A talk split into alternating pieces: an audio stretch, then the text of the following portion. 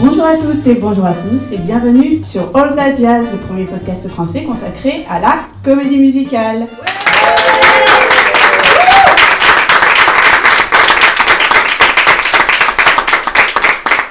Et donc nous sommes toujours Fanny et Anna.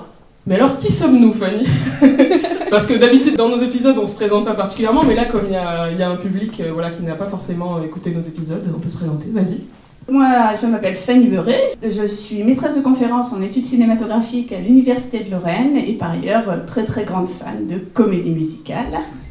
Et moi, je suis Anna Marmiès, je suis scénariste et réalisatrice, également journaliste et très très grande fan de comédie musicale. Et donc depuis 2017 déjà, nous animons le podcast All That Jazz, comme son nom l'indique, donc consacré à la comédie musicale. Et nous sommes très très heureuses de pouvoir enregistrer cet épisode en public au Festival du Musical, que nous euh, remercions encore très très chaleureusement. Et euh, donc pour ce, cet épisode enregistré en public, nous avons choisi de remettre à l'honneur notre format table ronde, avec une euh, table ronde donc consacrée à la thématique de l'adaptation, une thématique qui nous est très chère avec Anna et donc euh, aujourd'hui, nous allons nous poser la question de comment traduire et adapter une comédie musicale pour le public français. Et nous allons le faire en compagnie de plusieurs invités. Trois invités spécialistes du sujet. Donc nous avons Julien Baptiste. Tu es comédien, metteur en scène et auteur de théâtre. Et tu es notamment l'auteur de l'adaptation française de Kinky Boots, dont on a vu un showcase hier au Festival du Musical, c'était superbe. Super. bravo. Et tu joues également dedans le rôle de Charlie. Oui, on n'est pas là pour parler de ça. Non. Euh, oui, j'ai la chance de, jouer ce personnage. Ensuite, Nicolas Angel, tu es scénariste et réalisateur, auteur de auteur notamment de plusieurs courts-métrages musicaux. Et euh, pour ce qui nous concerne, tu as traduit plusieurs grandes comédies musicales, dont Le Fantôme de l'Opéra, Grease, Chicago ou encore Les Producteurs. Tout à fait. Et enfin, Anaïs Duché.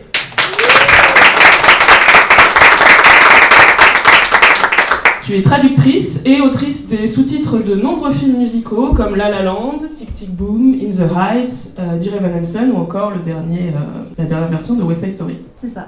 Bonjour. Eh bien, allons-y. Allons-y. Alors tout d'abord, une première question qui s'adresse à tous les trois. Est-ce que vous pouvez, euh, chacun et chacune, retracer rapidement votre parcours et nous dire ce qui vous a conduit à travailler sur la traduction de comédie musicale? alors en ce qui me concerne, euh, j'ai fait des études pour devenir traductrice. Moi, c'est au départ la traduction qui est mon, métier, mais c'est vrai que me dirigeant vers la traduction de films et de séries, euh, et étant depuis toujours euh, très grande fan de comédie musicale, dès que j'ai eu l'occasion, ça a commencé très vite, j'ai eu l'occasion de traduire les chansons de Covergirl, la reine de Broadway. dans mes tout premiers boulots et j'ai su que voilà, j'aimais la comédie musicale et j'aimais traduire la comédie musicale, ça s'est confirmé très vite. Et après, j'ai essayé de, dans, mon parcours euh, d'aller vers euh, des projets comme ça, d'aller euh, voir les clients et de proposer mes services en espérant me spécialiser plus ou moins dans ce qui est à la fois mon goût, une passion et une, prédilection. Moi, enfant, mon père nous emmenait voir des comédies musicales et je me souviens donc avoir vu Peter Pan adapté par Alain Marcel ou Cats quand c'était joué au théâtre de Paris, La petite boutique des horreurs aussi Alain Marcel. Et, ensuite, j'ai vécu dans des pays anglo-saxons et j'ai revu exactement les mêmes spectacles en anglais. Et je pense que j'ai réalisé que c'était des adaptations, parce que quand je les avais vus enfant, j'avais cru que j'avais vu l'original. Et je pense que c'est là que j'ai enfin, compris ce que c'était que ce métier. Et ensuite, étudiant en art du spectacle, je me suis inscrit en parallèle en fac d'anglais pour euh, justement faire un peu de traduction, parce que j'avais dans l'idée de faire ça. Et puis finalement, j'ai fait autre chose. Et c'est quand, quand Stage a annoncé qu'ils allaient monter le Fantôme de l'Opéra, qui était un spectacle qui m'avait énormément marqué enfant, que j'ai eu. Euh, l'envie de faire ça m'est revenue. Et voilà, c'est comme ça que j'en suis arrivé. Euh, alors moi j'ai fait une fac d'anglais aussi, euh, j'avoue un peu par fainéantise parce que quand j'étais petit je parlais anglais dans une famille qui n'est pas du tout anglophone c'était ma, langue d'imagination en fait. je regardais que des films en anglais, je chantais qu'en anglais, je quand j'avais envie de dire un truc euh, profond, je le disais en anglais, mes parents ne comprenaient pas, mais c'était génial. Euh, et, comme je voulais faire du théâtre et que mes parents ne voulaient pas au départ, initialement, ben, je faisais pour leur faire plaisir une fac et j'ai dit je vais faire une fac d'anglais comme ça j'aurai rien à faire. je connais par cœur déjà, donc tout va bien. Et euh, en découvrant des œuvres de comédie musicale à travers de mes études. Euh, je me suis dit, tiens, ça m'intéresse, euh, cet univers-là m'intéresse. Moi, j'étais quand même axé beaucoup plus sur le théâtre que sur le, chant. Je suis allé petit à petit essayer de comprendre comment, euh, comment on joue en chantant, comment c'est important que ce qui est écrit pour le chant bah, s'adapte à, cette méthode-là de- d'ex- d'expression. Euh, que c'est pas simple de traduire. Euh, ça suffit pas simplement d'avoir exactement le même mot euh, et les mêmes, les mêmes thèmes. Il faut que ça sonne, il faut que ce soit facile en bouche, il faut que ce soit compréhensible. Et ça, ça m'a fasciné. Ça m'a fasciné au point que ça me faisait peur d'y aller et je m'y suis euh, lancé euh, à la demande de deux, amis IES qui passaient des auditions de comédie musicale en France et qui voulaient toujours chanter des chansons euh, de comédie musicale qui n'avaient jamais été adaptées en français. Et qui dit mais moi je les chante en anglais et on, on reproche toujours de chanter en anglais et de pas présenter de chansons en français. Et je lui dis bah attends fais voir c'est quoi la chanson? Attends je vais essayer de faire un truc. Mais c'était vraiment au départ c'était vraiment pour filer un coup de main et vraiment essayer. Euh, et, et j'y ai pris goût en fait. Vraiment Merci beaucoup pour vos réponses. Bah, euh, Ju- Julien, on va continuer avec toi. Euh, est-ce que tu peux nous dire pourquoi est-ce que tu as eu envie d'adapter Kinky Boots pour le public français euh, et qu'est-ce que peut-être qui te fait dire que ça peut marcher en France? Bon, déjà, on va commencer par ça. Ah, il y a plein de sujets. euh, Kinky Boots, pour être très honnête, initialement, je voulais aller le voir quand j'étais quand, quand j'étais à New York, mais c'était pas dans ma priorité de spectacle. Je, je sais que j'irais le voir, je sais que ça allait me plaire, mais c'est pas un show euh, essentiel à ce moment-là. Et j'ai eu la chance, comme beaucoup d'entre nous qui allons à, à New York et qui savons à quel point ça coûte cher d'aller voir des comédies musicales, de faire une loterie. Et donc, du coup, j'ai mis mon nom dans la loterie. Et le hasard, ce soir-là, a voulu que je sois le premier papier tiré. J'ai fait, oh là là, c'est un signe, il faut que j'y aille. Donc, du coup, je suis allé voir ce spectacle et j'ai pris une claque monumentale, alors une double, parce que euh, non seulement la comédie musicale m'a plu, le texte, les thématiques, la chanson, les chansons, l'énergie, euh, le message qu'il y a derrière m'a- touché. Et puis il y a, un deuxième volet qui était celui du rôle de Charlie, mais ça, bon, voilà, j'ai fait waouh, ah, ça j'aimerais bien faire. Donc du coup il y a eu un double choc. Et en marchant pour rentrer chez moi, euh, je me suis mis dans mes écouteurs le cast album et je sais pas pourquoi j'avançais. Et je, en même temps que Billy Porter chantait dans mes oreilles, je chantais en français. J'essayais de voir comment ça marchait. Et ça en marchant. Voilà. Et du coup, entre le chemin entre le théâtre et mon appartement, j'ai traduit Sex is in the Hill. Voilà, je suis rentré, j'ai- dit à mon copain, je vais, tu ne me parles pas. J'ai écrit tout et je me suis dit, et voilà, c'est parti. Je mais sur cette même traduction que sur- c'est pratiquement les mêmes mots. Ouais. Et en fait, c'est devenu mon projet d'été. C'est-à-dire que dès qu'on faisait des allers-retours pour aller voir la famille, les machins tout, les, transports en commun, c'est génial pour écrire. Tu mets les oreilles, tu, tu mets sur l'option notes et puis t'écris. Voilà. Et j'ai fait toutes les chansons en un été, comme ça. Mais c'était un truc pour le fun. Je, je me disais pas, ça va jouer à Paris, je vais essayer de le présenter. Non, non, je l'ai fait vraiment pour le plaisir, le plaisir de mettre des mots, euh, de- d'essayer de, trouver, de, trouver la formule. Ça m'a, ça fait marrer. Et puis un- une fois que j'ai terminé toutes les chansons, je me suis dit bon, c'est quand même bête, je vais quand même faire le livret, ce serait quand même plus sympa d'avoir un truc global. J'ai fait mon petit fichier Word, je l'ai imprimé, je l'ai relié, je l'ai mis sur une étagère, j'ai dit c'est bon, ça y est, c'est fait. Et j'ai euh, la chance, j'ai eu la chance de rencontrer Christopher euh, Lopez, qui est donc le metteur en scène euh, de Kinky Boots, à la sortie d'un spectacle de fin d'année d'école. Et on était sur le trottoir, on digressait sur plein de sujets, et je lui dis, toi, si tu devais mettre en scène une comédie musicale, ce serait laquelle? Et il me dit, ah bah moi, c'est Kinky Boots. Je dis, ouais, si tu veux, j'ai fait le livret, je te le file. et il me regarde, il me fait, quoi, what, d'où? Et euh, il l'a lu, et le lendemain, il me dit, tu sais quoi, j'ai envie de le monter. Et je lui dis, bah, les chiches, moi, je, moi, je suis un sauvage, hein, donc on y va, il faut y aller. Voilà. Et c'est comme ça que c'est parti. Et euh, on s'est... euh, on a d'abord fait ça pour notre plaisir personnel, pour l'envie aussi de, de réunir autour de nous des artistes avec lesquels on avait envie de travailler. Euh, je lui ai fait part de mon envie de jouer Charlie, mais je lui ai dit attends, je te préviens, si jamais tu penses que c'est pas possible, tu me le dis clairement, il est hors de question que je m'humilie sur scène. Il me dit non, non, tu vas passer un casting comme tout le monde. Ok, génial. Et on a et on a monté ça. Et je dois avouer quand même que le phénomène Drag Race nous a beaucoup aidés. Parce que l'année dernière, on devait faire un showcase. Euh, euh, bon, pour plein de raisons, il n'a pas pu avoir lieu. Et c'est vrai qu'on avait beaucoup de mal à faire venir des professionnels dans la salle. Et quand Drag Race a explosé sur France Télévisions, que tout le monde a commencé à parler de ce phénomène, enfin, parce que clairement on est un peu à la bourre hein, en France, hein, aux États-Unis ça fait quand même un moment que Paul Drag Race marche bien et dans le monde. Là, bizarrement, c'est Ah, votre truc là, avec une drag queen, euh, on pourrait le voir quand? Ah, attends, bouge pas. Et du coup, bah, euh, là, il y a un vrai, intérêt. Je pense que c'est c'est le moment par rapport à toutes les thématiques, clairement le sujet des drag queens, mais aussi par rapport au vivre ensemble, à la curiosité qu'on doit avoir les uns vers les autres, le fait de s'accepter tel qu'on est dans nos différences, quelles que soient nos origines, notre culture, euh, nos religions, euh, nos corps. Il y a un moment, faut... Et ce spectacle parle de tout ça, donc je pense que les gens ont besoin de ce genre de message. Et clairement, vu la réaction du showcase hier, euh, euh, je pense qu'on est, on est ravis que ce soit reçu comme ça. Ah, maintenant, j'espère que ça va venir. Hein. On a hâte de le voir euh, en entier. Et comment ça s'est passé par rapport aux, ayants droit? Alors. ouais, alors ça, c'est un peu moi, mon côté, euh, mon côté je le disais, sauvage. c'est que j'ai l'habitude, moi, quand j'aime un truc, je ne demande pas. Je, enfin, je demande pas je vais chercher, euh, je vais chercher le oui. Pour moi, le non, un non, c'est pas une réponse. Euh, il y a quelques années, j'ai eu le même coup de foot pour un autre spectacle qui s'appelait Spring Awakening, donc l'éveil du printemps en, français. J'étais personne, personne ne me connaissait dans le milieu, euh, voilà, un nobody. J'avais envie d'adapter ce musical et j'ai fait tout tout ce que je pouvais pour trouver le contact de Steven Setter, l'auteur du livret.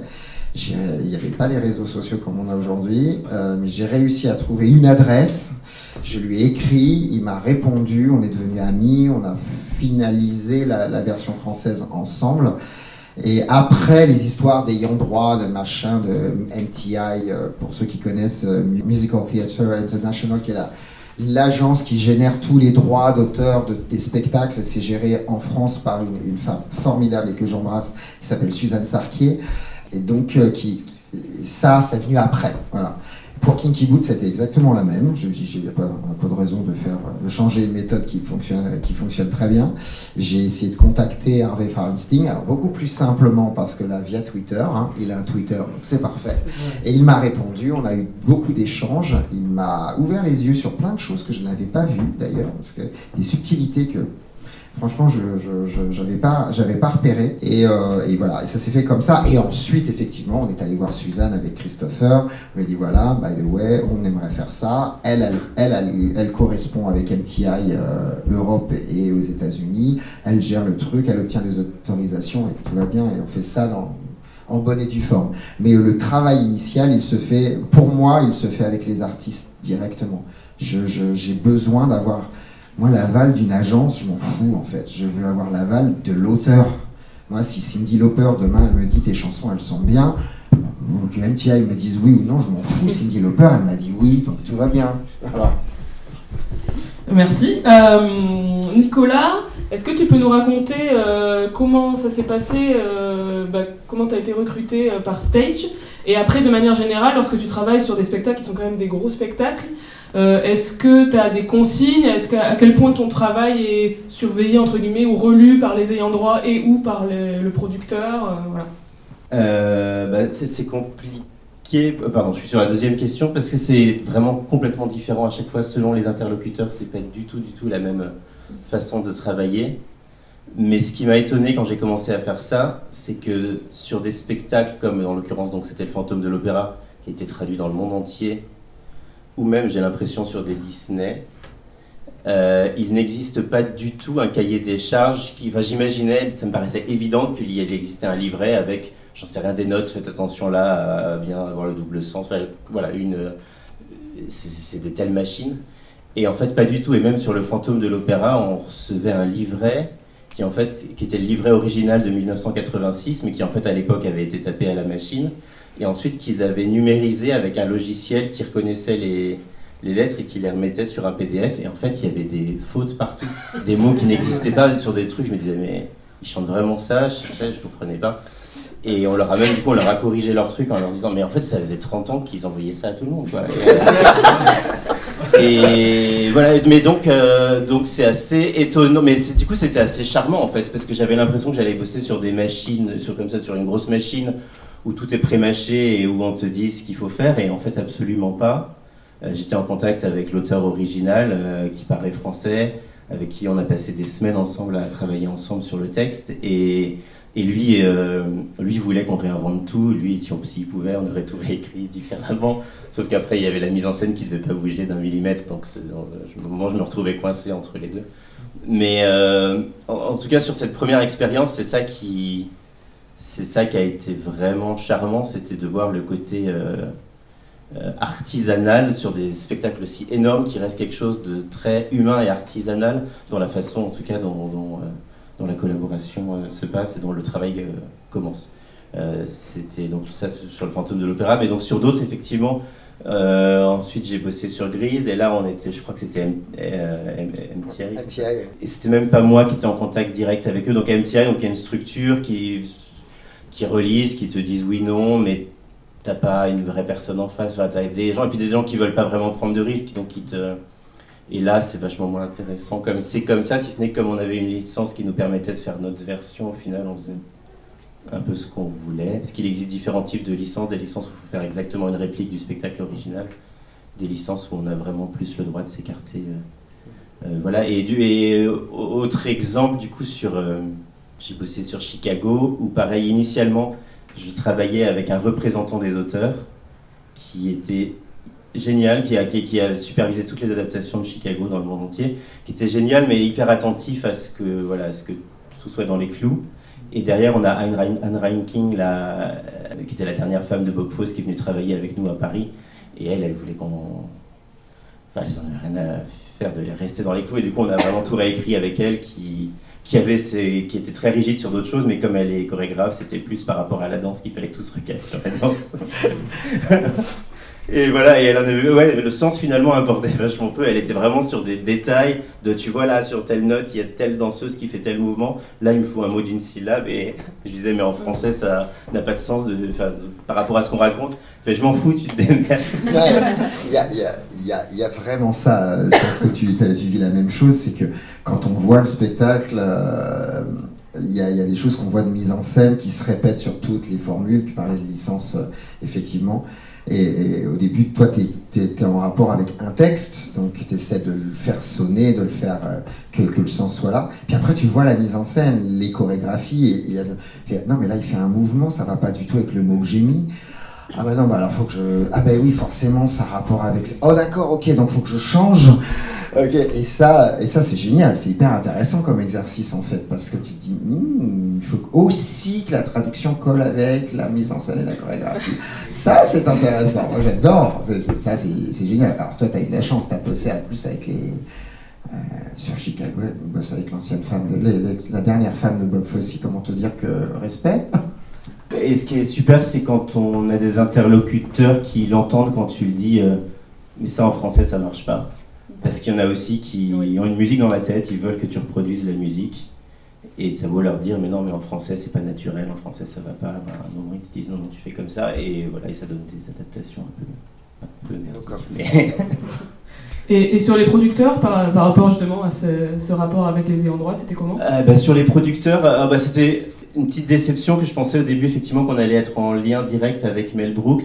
Alexis Michalik a eu quelques échanges euh, Skype. En fait, on l'a fait pendant le confinement. Normalement, il devait venir à Paris. Tout a été annulé. Euh, il a 90 ans passés, il y avait le Covid, tout ça. Donc, euh, on a. C'est pareil, en fait. Si, mais je crois que Mel Brooks a relu. Je sais plus. Mais en fait, là, pour le coup, c'était pas moi qui était en contact direct. Donc, dans cet échange avec les auteurs originaux, sur. moi, mon, mon référent sur les producteurs, c'était vraiment Alexis. Et voilà, donc c'était un autre travail et c'était vraiment être au service de, ses envies de mise en scène. Et, sur l'adaptation, de toute façon, il était entendu qu'on devait être assez fidèle. Et ils nous ont pas embêté tous se jouer sur. Ils voulaient faire pas mal de, coupes, euh, certaines un peu conséquentes dans le texte. Et c'est surtout là-dessus que se sont joués les, les échanges avec les Américains, mais, mais voilà, il n'y a, pas eu cet échange sur le texte autour du, avec les auteurs originaux sur les producteurs. Alors on va momentanément quitter le théâtre pour passer au cinéma. euh, Alice, bah, j'imagine que tu sous-titres euh, peut-être aussi des films non musicaux, euh, cette production cinématographique étrange qui ne ni chante ni danse. Euh, est-ce qu'il y a des problèmes spécifiques au sous-titrage de la comédie musicale, outre le fait bien sûr de devoir traduire les chansons? Par exemple, je, je pensais au fait d'indiquer quand commence la chanson Parfois c'est avec les petites notes. Est-ce que c'est toi qui décides ça Alors en, sous-titrage, on n'a pas les petites notes. Ça c'est uniquement pardon, en sous-titrage sourd et malentendant. D'accord. En sous-titrage classique, euh, on l'indique par des italiques. Ce qui est aussi le cas pour ce qui va être euh, des poèmes, voilà, euh, des choses comme ça. donc ça, c'est nous qui le gérons voilà, dans, dans la, la, fonte de nos sous-titres. Euh, après ça, non, vraiment, euh, nous, la mise en scène, elle est déjà là. Toutes les contraintes, elles sont déjà là. Euh, donc on doit composer avec tout ça. mais c'est vrai qu'il y a énormément de, contraintes. La différence avec les sous-titres de dialogue, c'est évidemment que, encore plus qu'en traduction classique, on va traduire beaucoup plus du sens que des mots. Moi, je dis toujours qu'on traduit du sens et pas des mots. quelquefois, effectivement, il faut se battre avec les commanditaires pour faire respecter cette, règle d'or en traduction. Euh, on a le fait que euh, voilà, il faut respecter l'esprit et pas la lettre. C'est-à-dire que moi, ce qui est important pour moi, c'est qu'on est dans, un phrasé particulier. Il y a une licence poétique, donc on peut se permettre certaines libertés pour euh, être plus dans l'esprit, mais moins dans le littéral. Il y a un rythme, il faut que ça reste ludique parce que voilà, il va y avoir des allitérations, des choses comme ça. et puis il faut essayer aussi de, que ça percute, effectivement, que ça sonne bien. Euh, et avoir conscience que c'est quelque chose. Alors, le sous-titrage, c'est très particulier. Quand on est dans un doublage de chanson, le doublage, il va rester, puisque la chanson, elle est enregistrée comme ceci, et après, les gens vont, vont chanter euh, de la façon dont ça a été doublé en français. Euh, mais en sous-titrage, on a vraiment quelque chose de très fugace, qui, va, ne va pas rester. Et on va rimer. Moi, j'aime, rimer parce que je trouve que bah, c'est très important. Les mots qui ont été choisis dans la version originale, ils n'ont pas été choisis par hasard. C'est pas par hasard, hasard qu'ils riment. Donc en français, je vais pas, voilà, je vais aussi euh, faire en sorte que ça rime, euh, mais en restant assez modeste dans le sens où euh, personne ne retiendra les sous-titres d'une chanson de comédie musicale. Les gens connaîtront l'original. Mais donc, on peut tricher avec l'ordre des rimes, par exemple. Euh, étant donné que le sous-titre passe très vite, on est dans une euh, double suspension d'incrédulité. On a à la fois bah, celle qui est inhérente à la comédie musicale, de voilà, les gens se mettent à chanter, ok. Euh, et ensuite, on a de l'écrit à l'écran, et en plus de l'écrit qui traduit de l'oral. Donc c'est vraiment très compliqué pour un cerveau humain, et on ne veut pas être trop présent. Le sous-titre, on veut toujours qu'il soit discret. C'est vraiment l'essence d'un sous-titre, de ne pas prendre trop de place, et juste simplement d'aider, d'accompagner le spectateur. Euh, et donc, je prends des libertés avec les rimes, par exemple sur l'ordre des rimes. J'essaie vraiment de faire rimer à l'intérieur d'un même sous-titre, même si les rimes sont croisées dans, la version originale. Euh, simplement pour montrer, voilà, pour montrer, regardez, voilà, là, il y a un jeu sur les mots ou évidemment des allitérations. Euh, vraiment essayer d'être dans un, dans un, esprit plus que dans, un, dans, dans la lettre. J'avais une question, est-ce que euh, les, les, commanditaires qui te, commandent les sous-titres, est-ce qu'ils ont des attentes particulières euh, vis-à-vis du fait que ce soit un film musical ou pas spécialement Ils y connaissent rien? Je dis ça parce qu'il y a quelques années, euh, j'avais regardé High School Musical, je crois, sur Disney+, et lorsque les personnages se mettent à chanter, le sous-titre c'était « chante en anglais ». Alors, je me, souviens que je m'étais dit, là, il y a quelqu'un qui n'a pas compris que le principe de la comédie musicale, c'est que quand les personnages chantent, ils disent des trucs importants, quoi. Oui, ça Y compris dans High School Musical. Donc, alors, je suis très surprise parce que je connais les, enfin, certaines des personnes qui ont travaillé sur les films, et normalement, ou pour le cinéma ou pour euh, la version qui a été diffusée, il y a en principe des sous-titres. Nous, on a, on a les droits, enfin, ils attendent en général qu'on ait les droits, c'est parfois compliqué. Euh, mais en général, voilà, on a les droits, donc on, nous demande de le faire, évidemment, puisque ça fait avancer l'intrigue en général. Euh, sur les demandes des commanditaires, euh, oui, évidemment, ce ne sont pas forcément des grands fans de comédie musicale, ce pas des gens spécialisés nécessairement. C'est à nous de les sensibiliser, toujours avec cette, idée de voilà, traduire, traduire le sens, traduire l'esprit. moi, je me souviens que j'ai dû me battre avec la cliente sur euh, Dire Van Hansen euh, sur les tout premiers, voilà, les premiers mots chantés, c'était euh, Have you ever felt like you could disappear, etc. Et moi j'avais mis As-tu parfois le sentiment d'être transparent? Et la cliente, hyper gênée, euh, parce que il y avait transparent à la place de disparaître. Et donc elle m'a fait tout un truc en me disant non, non, mais il y a disappear en anglais, donc il me faut, trans il me faut disparaître. Euh, bon, alors, au-delà du fait que moi, ça me flingue ma rime, euh, très contente, euh, parce que j'ai quand même bossé, je me suis dit carcassé. Non, c'est juste qu'il faut rester ouvert, évidemment, quand le client trouve que c'est pas naturel. Il faut toujours essayer de, rester dans le naturel et de pas faire de la rime au chausse-pied, parce que ça, il n'y a rien de pire. J'essaye aussi voilà, de respecter la, la, longueur, je vais pas faire un énorme sous-titre sur trois petits mots. Euh, mais il faut aussi voilà, que le client soit ouvert et voilà, tu as, tu le sentiment d'être transparent euh, Ça traduit très bien l'idée que euh, est-ce que tu as le sentiment que si tu disparaissais, si tu tombais, personne ne, t'entendrait? Et pour moi, la transparence, elle était vraiment bien, surtout ça va très bien sur ce personnage, je trouve. Et j'ai dû me battre. Là, je crois que j'ai quand même obtenu bien de cause. Mais quelquefois, il faut choisir ses combats et il faut vraiment bah, voilà, composer avec, euh, avec les certaines demandes de clients. Euh, il y a des, des, demandes aussi particulières, comme on est dans des versions maintenant qui sont internationales sur tout le monde francophone. Il faut faire attention. Moi, j'ai été reprise euh, parce que je crois dans West Side Story, j'ai utilisé l'expression sale gosse ou gosse. Et là, on m'a dit Ah ben non, gosse, pour le Canada, il trouve autre chose. Quoi. Voilà, donc il faut penser plus global aussi maintenant que, que ce qu'on avait l'habitude de, de faire jusque-là. J'avais juste une question pour rebondir. Euh, les clients, en fait, euh, c'est qui exactement? C'est le distributeur? C'est un labo de. Euh Alors, ce sont les distributeurs qui nous engagent, nous, pour traduire les films. Et à l'intérieur de, la société de distribution, c'est ce qu'on appelle le directeur technique. D'accord. Euh, alors certains sont compétents en langue, d'autres moins.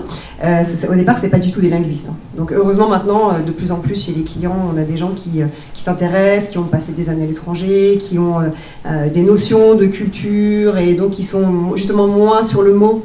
en fait, plus on connaît une langue et plus on connaît les langues, et plus on sait qu'il ne faut pas s'attacher au mot. Et c'est pas parce qu'un mot ressemble d'une langue à une autre que forcément c'est la meilleure traduction. Merci beaucoup. Alors, une nouvelle question à, tous les trois. Comment sait-on, est-ce, qu'il y a vraiment une règle, je ne sais pas, si une comédie musicale se prête ou pas à une adaptation, à une traduction en France? Est-ce qu'il y aurait euh, un modèle de comédie musicale qui s'y prête bien Qui veut, qui veut s'y coller en premier?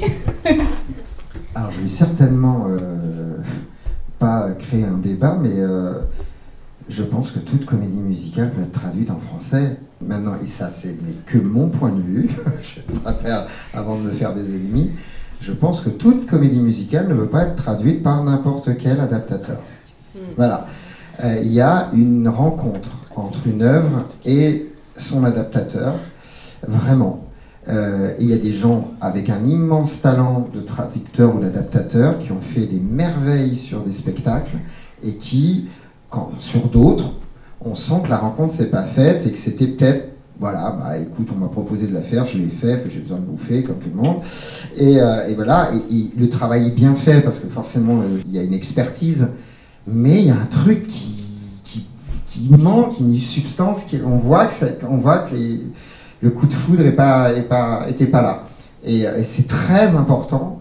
alors là, c'est adressé aux au producteurs de trouver le bon adaptateur pour la bonne. Si vous avez envie de monter un spectacle, vous avez un coup de foot pour je ne sais quelle euh, comédie musicale, soyez curieux, allez rencontrer tous les, adaptateurs qui existent. Euh, il y en a plutôt pas mal maintenant, euh, adaptateurs et adaptatrices, pardon, parce qu'il y a certainement quelqu'un qui va amener la touche magique. Là, je vais me permettre un petit compliment, tu vas éviter de rougir, Nicolas, mais mais clairement, quand on entend l'adaptation du fantôme de l'opéra, parce que j'ai eu la chance de l'entendre, on se dit qu'il y a une histoire d'amour entre, l'adaptateur et l'œuvre, quoi, clairement. Euh, parce que waouh Et pourtant, quelques années auparavant, il y avait eu un film avec des sous-titres. Donc clairement, il y avait quelqu'un qui s'était qui s'était attaqué à ça. Mais là, on voit bien que, que tu l'aimes cette œuvre et que tu as mis tout ton cœur dedans et que tu la comprends et qu'il y a toutes les nuances qu'il y a dedans et que ça dépasse simplement la traduction. Donc je pense que toute comédie musicale est traductrice traductible, je sais pas, j'ai pas eu mes mots. Traduisible. Traduisible, merci, oh là là, mais pour un auteur c'est vachement bien. Euh, traduisible en français à condition de trouver la bonne personne. Voilà, clairement.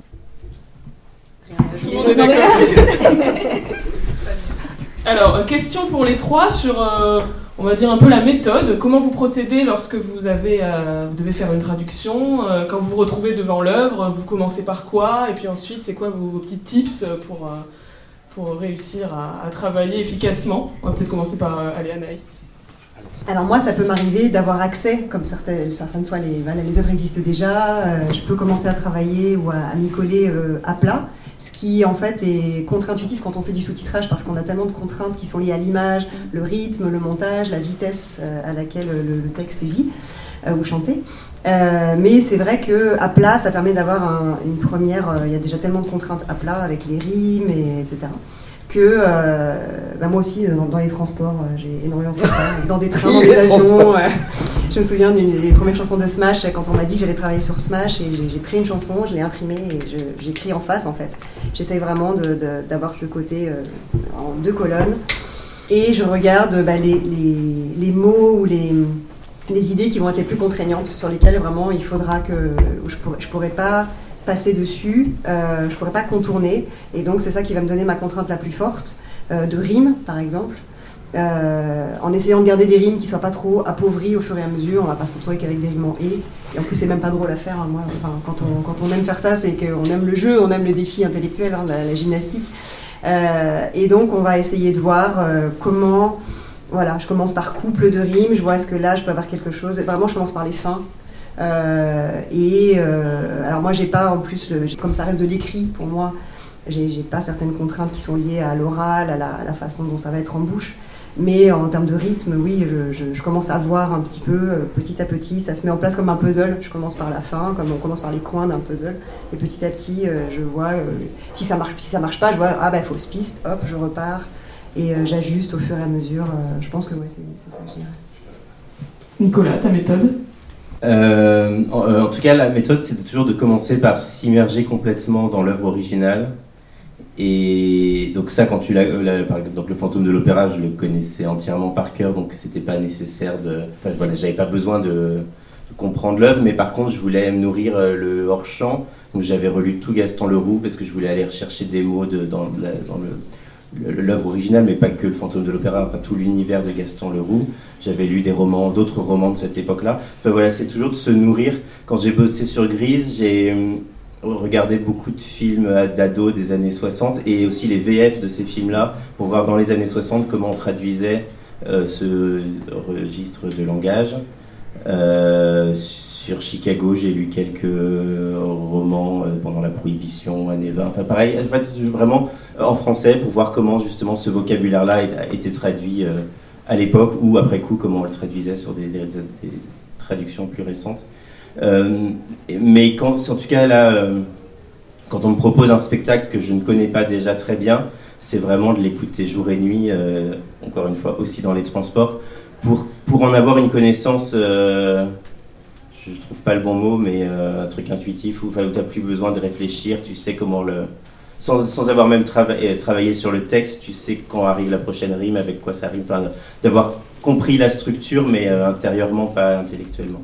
Voilà, je crois. bah oui, comme, comme tu dis, ça aussi, ça dépend de l'œuvre.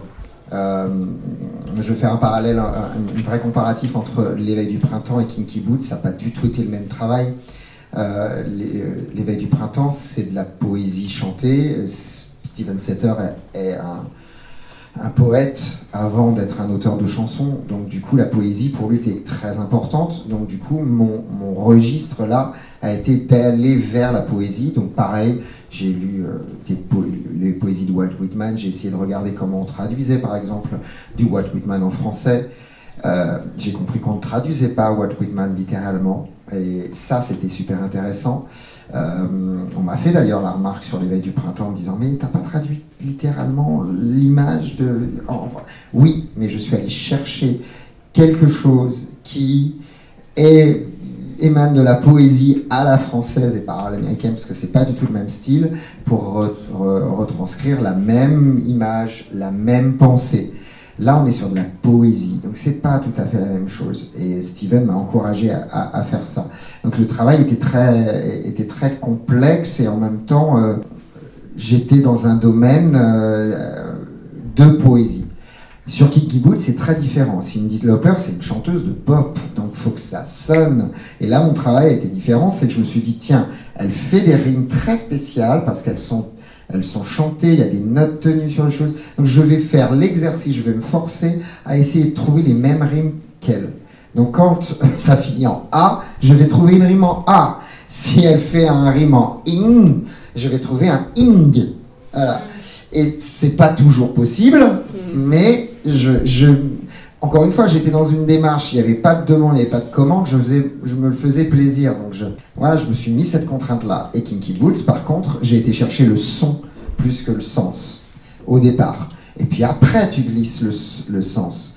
Alors le sens pour y apporter aussi les expressions, pareil, documentaires sur les drag queens, pour trouver le langage. J'ai regardé Paris is Burning, qui est juste la Bible pour les drag queens.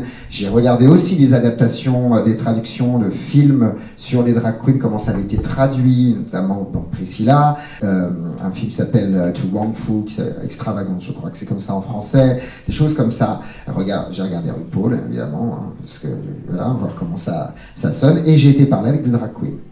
Vraiment, parce que je me suis dit, comment c'est quoi leur langage, c'est quoi leurs expressions? Sur Kinky Boots, ce qui est bien, c'est que c'est assez moderne, c'est assez actuel et on peut se permettre aussi des anglicismes. Parce qu'elles sont très girl, très machin. ça, tu les glisses, ça marche très bien, tout le monde est content. Mais c'est pas du tout le même travail. Je crois que chaque œuvre nécessite un travail particulier, euh, une immersion totale. Donc, qu'est-ce que ça raconte? Et, euh, et, en ce qui me concerne, euh, moi, je le chante comme un. Je me mets en position de chanteur, clairement, et d'auteur de chansons. J'oublie que je suis en train de faire une traduction, j'ai une mélodie, j'ai des sons, j'ai comme ça, et je chante dans la rue, je fais du yaourt au début. Si vous me croisez dans la rue et que vous me voyez en train de faire c'est que je suis en train de traduire un truc.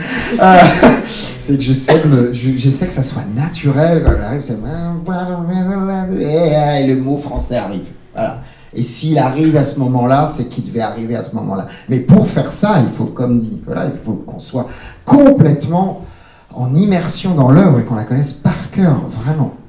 On n'a pas toujours l'occasion de le faire quand c'est sur commande, hein, de faire cette, ce travail-là, clairement. Euh, donc à nouveau une question pour tous les trois euh, sur le sujet des références culturelles euh, qui ne sont pas forcément connues du public français. Qu'est-ce qu'on fait?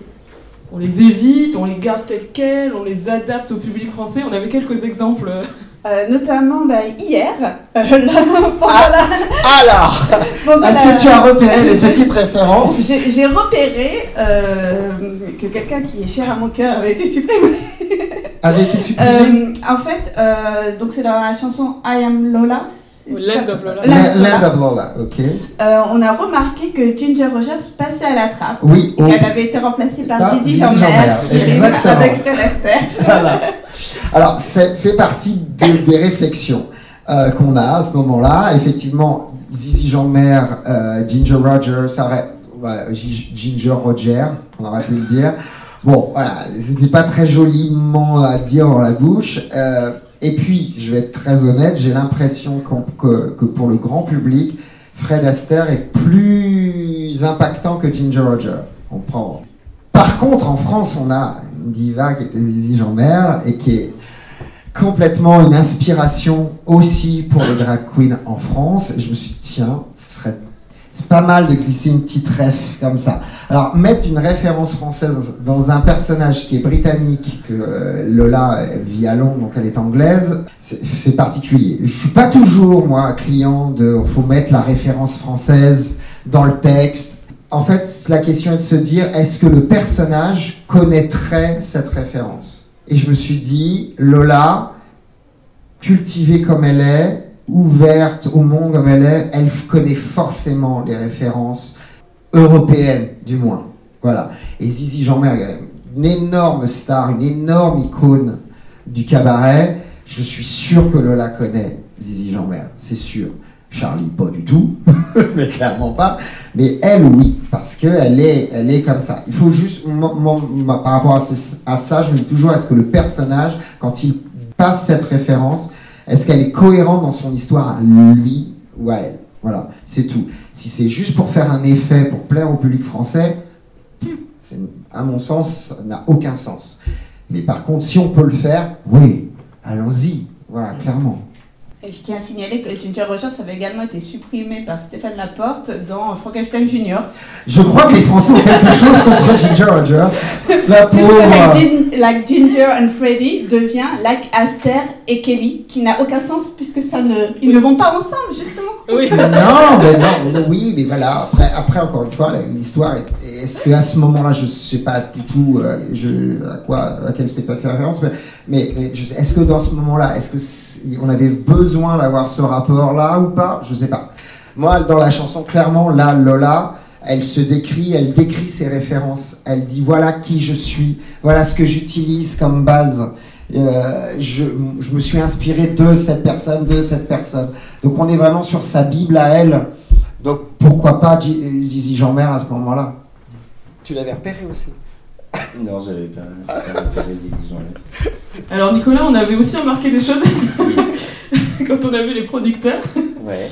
Euh, on a remarqué qu'à un moment, le personnage de Max, euh, en, en gros, que tu as traduit les Tony Awards par les Molières. Mhm. Et il y avait une autre euh, exemple aussi que tu avais? Euh, oui, il me semble que tu as traduit le I don't speak Yiddish par je ne parle pas russe.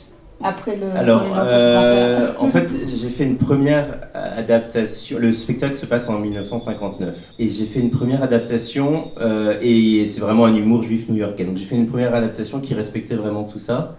C'est-à-dire que tous les jeux de mots avec des spectacles qui sont. Enfin, des jeux de mots ou des références à des spectacles qui généralement sont des références qu'on n'a pas du tout en France, j'ai cherché des titres de spectacles d'avant 59 américains qui qu'on connaîtrait et c'était très compliqué et du coup ça faisait des blagues pas hyper drôles parce qu'il allé chercher un Tennessee Williams que bon quand même tu disais la majorité de la salle elle est pas ça allait pas faire tilt quoi. Bref mais donc la première version c'était ça et il y avait aucun anachronisme euh, et c'est ça qu'on a fait valider je crois aux ayants droit et ensuite pendant les répétitions les répétitions Ah oui, commencent. euh, et là, sur, euh, sur la chanson de Max Bialystock, il y a un- quelqu'un de la troupe qui commence à faire une vanne sur le roi lion. Alexis, il dit on garde. Et là, je me dis ok, c'est parti. voilà, donc à partir de là, il y a eu des vannes sur Avignon, sur euh, les Molières. Les Molières, on en avait beaucoup discuté avec Alexis, parce que de toute façon, les Tony Awards, personne ne connaît en France. Et comme Alexis et. Les Molières, c'était le seul truc qu'on avait. euh, le seul anachronisme qu'on avait mis parce qu'on trouvait ça drôle et qu'il n'y avait pas d'autres euh, d'autres vraiment façons de le faire à part de dire de recevoir un prix ou de on avait dit les Oscars mais ça n'avait ça voulait rien dire et d'ailleurs mais d'ailleurs ils avaient dit non au début les euh, Mel Brooks ou les ayants droit je sais pas qui sur, sur les Molières et voilà bon bref, donc au début des répétitions tout d'un coup c'est parti en et du coup les vannes marchaient tout de suite beaucoup mieux Euh, moi je suis pas très client normalement de Enfin, je trouve, je sais pas, on raconte une histoire qui se passe à Broadway en 59. J'aime que ça se passe à Broadway en 59. Après, voilà, les blagues, elles faisaient pas rire et tout d'un coup, elles faisaient rire. Le yiddish, c'est Alexis pendant les répétitions qui l'a viré pour russe. Mais pareil, il y avait vraiment pour lui ce souci que, le spectacle parle à un très grand nombre, que qu'à aucun moment quelqu'un tende l'oreille. Et c'est vrai que l'humour juif, ayant euh, plein de blagues juives qu'on a virées parce que c'était intraduisible et que c'était pas drôle. Si on les traduisait, c'était pas drôle voire même ça pouvait paraître gênant pour un public d'aujourd'hui qui est pas qui n'a pas dans, enfin pour qui dire le mot juif en France c'est pas du tout pareil que de le dire en anglais. Ah, le, le cas s'était aussi passé pour euh, la traduction de Spamalot. Oui oui mais ben, ils sont en train d'y repenser là pour Ah oui. la rentrée. oui. C'est le même, même problème. Ça nous avait fait beaucoup réfléchir. Oui, oui. Euh, et voilà, et donc bah, du coup, là, à partir de là, c'est parti dans, en vrille, et donc euh, et jusqu'à Martine à la plage, enfin. et- voilà. Euh, quoi, moi, normalement, c'est vraiment pas mon truc de faire ça, mais je, j'ai pu voir, vu qu'en plus, on a. Le truc a évolué au fur et à mesure qu'à chaque fois qu'on mettait un anachronisme, en tout cas, ça marche sur le public, c'est vraiment pas pour ça qu'il faut le faire, Euh, mais en tout cas, ça marche. Et Alexis, son souci, c'était que ça marche. Anaïs, est-ce que tu as des exemples dans ton travail de références culturelles où t'as- tu t'es posé la question? Euh, oui, alors sachant qu'en sous-titrage, on a quand même la contrainte euh, du fait que l'original est encore euh, présent et on l'entend. Euh, donc on a beaucoup moins de liberté euh, et ça fait d'autant plus bizarre euh, de traduire par exemple un nom par un autre. Bon là vraiment c'est très compliqué, sauf si c'est vraiment quelqu'un qui, qui n'est pas du tout connu. Euh, après, il n'y a pas que des noms euh, propres, hein. il peut y avoir aussi culturellement, je me souviens bah, donc, dans ce fameux Cover Girl, je crois que c'est-à-dire que vous l'aviez cité comme exemple dans un, dans un des podcasts, Oui, sur les. Euh, C'était un personnage qui dit I will eat some artichokes until the German army chokes. Et donc, euh, moi j'avais traduit, parce que l'artichaut en français n'est pas forcément associé à un truc qu'on mange pendant la guerre quand il n'y a rien à manger. Et du coup, je suis partie sur les scorsonnaires, donc les salsifis, les scorsonnaires, parce que euh, justement, euh, moi c'était mon grand-père qui me parlait de la guerre, quand il n'y avait rien à manger, on mangeait des scorsonnaires. En plus, le mot fait tellement. Je sais pas, ça fait tellement pas envie. C'est vraiment ce n'y a rien à manger, quoi. Et donc, c'est pour ça que j'étais partie là-dessus, parce que c'est voilà, les références culturelles, c'est aussi des connotations associées à des mots plus qu'à d'autres selon les langues. Euh, après, euh, moi j'ai l'exemple qu'on a eu sur euh, In the Heights, le quartier qui s'appelle Washington Heights, c'est un quartier de New York, donc c'est très compliqué d'avoir Washington, ça aurait mis les gens sur une fausse piste, c'est un quartier qui n'est pas suffisamment connu par ailleurs pour qu'on le laisse en anglais, en français. Bon, après il y a eu le choix, c'est pas nous qui choisissons les titres des films. hein. Exemple. D'où l'on vient, pour mémoire. J'ai appris en cours de route que le film allait s'appeler D'où l'on vient. Euh, et donc, euh, dans le refrain In the Heights, in the Heights, euh, j'avais choisi de mettre dans le quartier, euh, de façon assez neutre. Et après, j'ai eu l'idée à la fin, quand même, pour rattacher un peu ce D'où l'on vient, qui venait vraiment de nulle part, à quelque chose. À la fin, à la toute fin, j'ai mis Venez découvrir avec nous le quartier d'où l'on vient. Et là, vraiment, je l'ai casé. Euh, et après, ça se termine par Washington Heights. Et donc là, ça, ça crée un lien. Et je me suis dit, bon, que c'était euh, un peu la solution, euh, un peu le pis-aller, mais que ça permettait de raccrocher tous les wagons.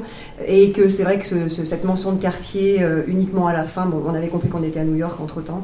Mais il n'y avait pas ce Washington qui, nous encombrait, qui était, compliqué. Mais il faut pas avoir peur, pardon, oui, du coup, je- j'embraye. Il faut pas avoir peur, je pense, quelquefois aussi de traduire les, références ou de les adapter, parce que les, auteurs eux-mêmes s'adaptent ou, euh, ou actualisent leurs références. Par exemple, dans In the Heights, entre la pièce et le film, euh, par exemple, il y, a le, bah, il y a des références qui deviennent obsolètes ou problématiques. Euh, il y avait Donald Trump qui était euh, cité, et il a été changé pour Tiger Woods, parce que c'est l'idée de ouais, je vais être riche, et de Donald Trump, ce sera mon caddie au golf. Et bon, ils ont changé pour Tiger Woods. Et puis, il y a eu aussi l'histoire de I got more hoes than a phone book in Tokyo.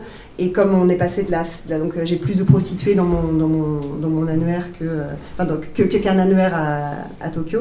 Et comme on passe sur un film grand public avec un gros studio, c'est impossible d'avoir le mot ho, euh, whore. Et donc ils sont passés sur une référence à Obi-Wan Kenobi. euh, voilà, donc euh, pareil encore Rien une à fois. si l'esprit est là, et si vraiment ça, ça dit quelque chose qui, re- qui, qui, qui- qui donne l'esprit, eh ben, on- il, faut, il faut y aller. Juste te féliciter de cette tentative de justifier ce titre de français. Franchement, c'est sympa de ta part. Du coup, C'était pour acrobatique, voilà, j'ai essayé de, de- de- de- voilà, euh, même si effectivement euh, on n'a pas du tout la main là-dessus. Et euh, donc, nouvelle question à tous les trois. Euh, Est-ce que vous pourriez nous dire peut-être un exemple d'une chanson, un passage qui vous a donné particulièrement du fil à retordre? Et euh, peut-être, alors ça, ça va peut-être être la même, hein, une traduction dont vous êtes particulièrement satisfait et satisfait. Alors, euh, le plus de fil à retordre, euh, pour moi, bah, c'est Lin-Manuel Miranda, hein, euh, que, j'aime d'amour, mais euh, parce qu'il fait des rimes intérieures, bon, il rappe, donc vraiment tout ce qui est rappé. moi, j'ai des problèmes de longueur de sous-titres, de, de durée d'apparition du sous-titre qui me contraint à un nombre de lettres maximum pour traduire le sous-titre. euh, qui vient se surajouter à toutes les autres contraintes, donc avec voilà, les rimes intérieures, donc par exemple le, la partie rappée euh, dans la première chanson, de- du film. Euh, et puis aussi sur la chanson 96000, voilà, tous ces, toutes ces parties-là très acrobatiques, mais qui sont aussi très jouissives. hein. Euh, et jouer sur, euh, voilà, sur les rimes intérieures, quand elle dit, quand euh, Nina dit euh, Just me and the GWB, asking G, Nina, what will you be? Voilà, donc euh, au début on est là, oh là là, qu'est-ce que je vais faire?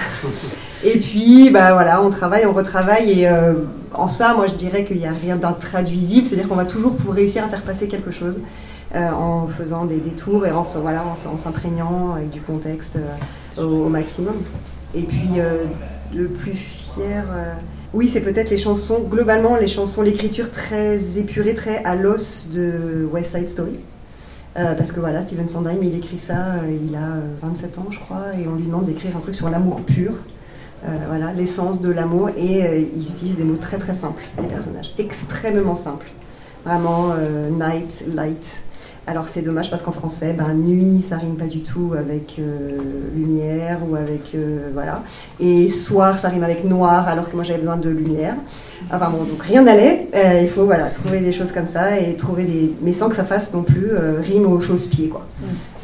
et donc ça c'était la, grosse difficulté de, rester dans les purs au maximum pour avoir cette, cette beauté de, de voilà de cet amour à l'état pur. Quoi.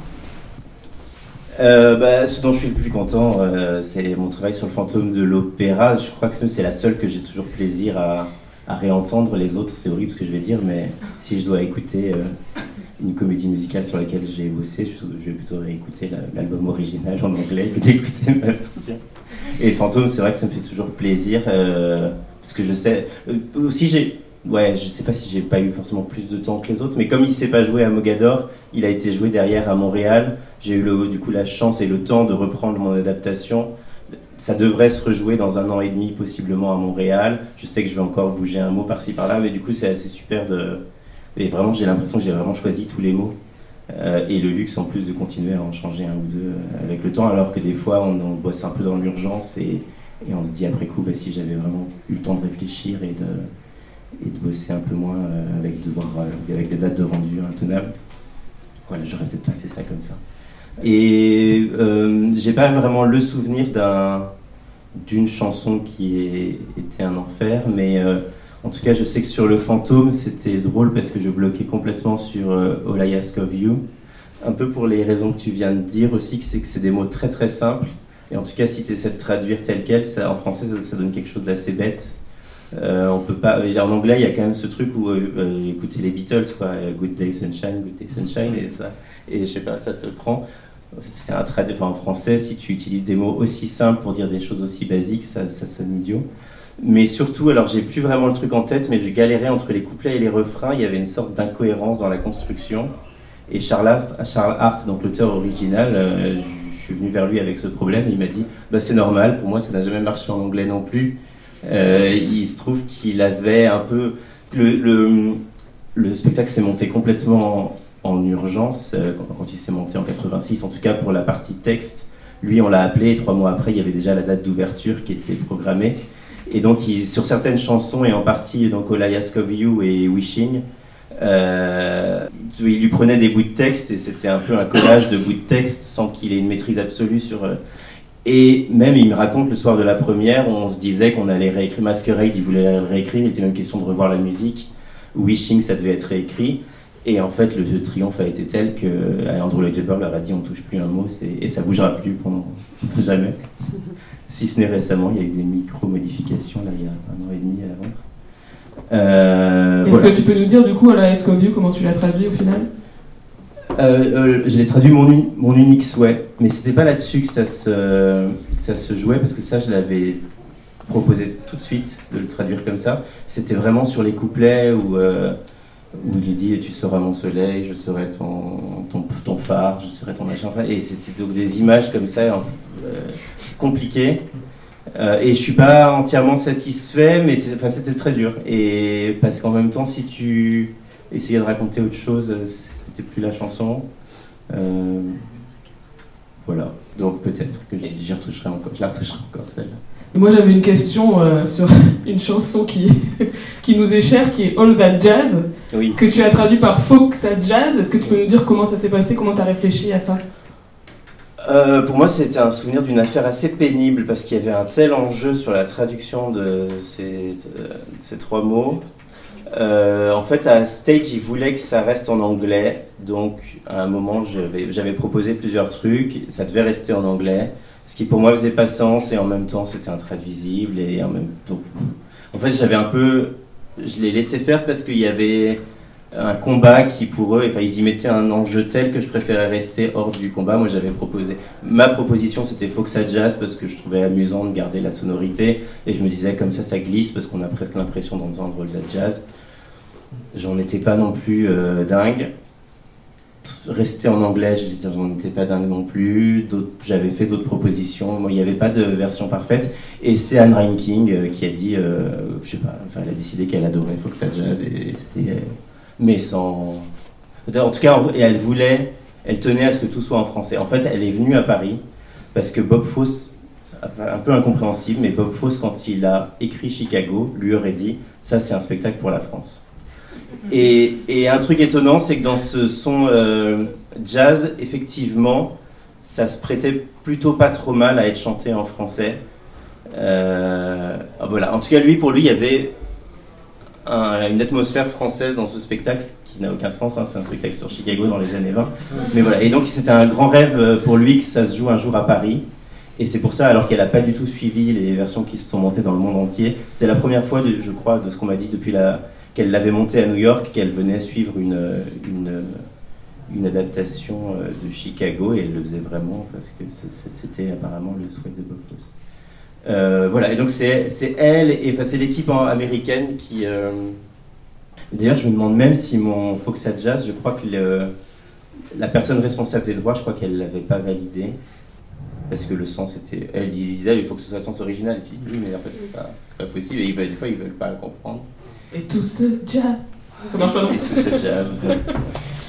voilà, bref. Donc, euh, oui, oui. D'ailleurs, il me semble que dans la version précédente que Laurent Ruquier avait traduit, puisque c'est Laurent Ruquier, il avait, lui, il dit c'est ça le jazz. Ok, oui, pourquoi pas Pourquoi pas Pourquoi pas C'est pas, il y a des expressions, c'est un enfer, hein. Euh, clairement, pour les faire sonner.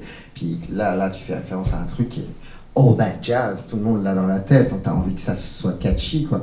Ouais, il faut que ça jazz, ça marche très bien. Euh, moi, c'est alors moi, c'est pas une histoire de traduction pure, c'est plus un investissement émotionnel.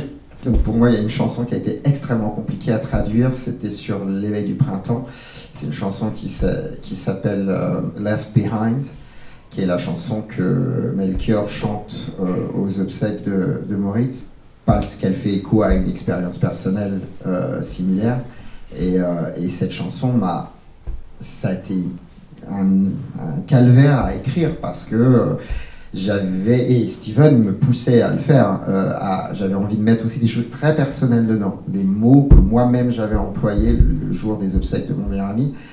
Et pour que, pour que ça soit puissant, après tout, et, et c'est vrai que la version originale, bon, ce qui est dit, et je ne veux, pas- minimiser le travail de Steven, bien au contraire, mais c'est basique, c'est un, garçon qui dit à un père, euh, c'est trop tard en fait de, s'intéresser à votre fils là. Il, est sous terre là. Vous auriez pu jouer avec lui, vous auriez pu l'emmener euh, faire des jeux. C'est très basique ce qu'il dit, mais là c'est trop tard. Alors traduit en français comme ça, euh, ouais, c'est peut-être un peu cash, ça manque de poésie. Moi, à l'arrière, j'ai été investi émotionnellement là-dedans parce que ça me ramenait euh, 20 ans en arrière. Donc, j'ai, wow, comment, comment on va y aller? Et ça, c'est super dur. Essayer de trouver le moment de dire, attends, eh, c'est pas ton œuvre. Hein, t'es en train de traduire les mots de Steven. Donc, euh, essayer de pas mettre trop de toi là-dedans. Mais j'ai mis un temps fou à la traduire, celle-là. Je, je la mettais de côté. Je disais, bon, non, celle-là, j'y reviendrai, j'y reviendrai. Et puis euh, un jour j'y suis allé et puis euh, et puis et puis on a mis euh, on a mis tout ce qu'on pouvait mettre dedans et je, suis toujours beaucoup de mal à, à l'entendre aujourd'hui. J'ai cette chance que, que ce texte-là soit joué beaucoup, surtout dans les écoles, parce que forcément les élèves des, des écoles écoles musicales ont l'âge des personnages et se sentent concernés. euh, par ce sujet-là, et à chaque fois que ce moment arrive, j'ai du mal.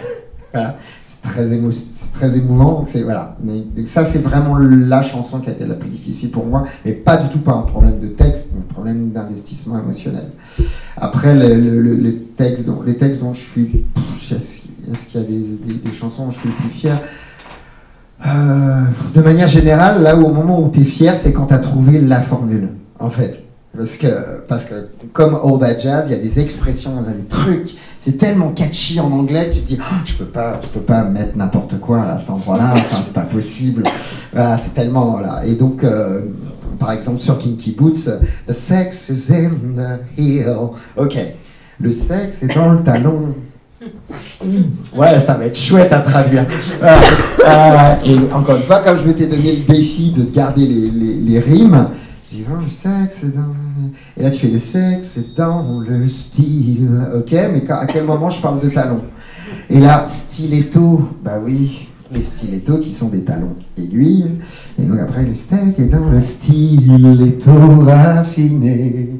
Alors, et on arrive à glisser le sens. Et quand tu trouves ça, t'es, un voilà, tu, t'es- ouais, c'est bon, je l'ai fait, c'est bien. Euh, donc, dernière euh, question à, à tous les trois. Euh, quelle est la comédie musicale que vous rêveriez de traduire? Allez. Ouais, facile, Hamilton. Bah, alors ça nous, ça nous ramène à la question que je voulais pas poser, mais enfin, c'était pas vraiment une question, c'est juste une remarque. euh, Hamilton, euh, il y a quelques semaines, euh, la version allemande est sortie. Mais ça, c'est la version officielle. Jawohl. Jawohl, que j'ai écouté. Alors, je parle absolument pas allemand, mais j'ai écouté pour voir. Ça sonne bien, c'est vraiment euh, officiel. Je, l'ai vu parce que c'est Lynn Miranda qui l'a partagé sur Insta. euh, et euh, et il y a un album. C'est vraiment la version officielle. Du coup, je me disais, est-ce qu'en France, ça serait possible? Je sais qu'il y a eu des traductions, notamment le cours Florent Comédie Musicale qui l'a traduit, etc. Mais pour une production commerciale, j'imagine pas que ça puisse exister en France un jour. Mais je sais pas, je sais pas si vous avez un avis sur ça aussi. Bah, moi, je reviens à ce qu'on disait, c'est que rien n'est intraduisible et que, euh, voilà, euh, bien, bien fait et par la bonne personne, euh, quelqu'un qui la connaît de fond en comble, qui connaît chaque recoin de nuances de sens, de sonorité, euh, ça peut être extraordinaire. Et donc, toi, tu te sentirais capable de traduire Hamilton? Je suis volontaire. Vas-y. Euh, moi, mon amour des comédies musicales vient beaucoup des comédies musicales des années 80-90. Euh, Andrew Lloyd Webber, beaucoup. Donc, ce serait voilà, des, plus petits spectacles d'Andrew Lloyd Webber qui n'ont aucune chance de jamais se monter en France. Genre Aspects of Love qui se joue en ce moment à Londres. J'adorerais traduire ça aussi parce que ça se passe en France. C'est un peu comme le fantôme de l'opéra. Il y, aurait une vraie légitimité à le traduire parce que ça devrait être en français en fait. Euh, mais c'est un récit assez problématique de- de- d'amour euh, euh, d'un groupe d'amis qui, qui s'aiment entre eux puis qui tombent amoureux de, de la fille de l'un et de l'autre. Enfin, c'est d'été, voilà, bref, je pense que ça ne se montrera pas. Euh, mais voilà, je- je- voilà, j'adorais. Et puis les textes sont aussi de Charles Hart avec qui j'ai adoré bosser sur le fantôme. Donc je pense que si j'avais un rêve, ce serait ça, tout en me demandant bien qui pourrait se lancer dans une telle entreprise.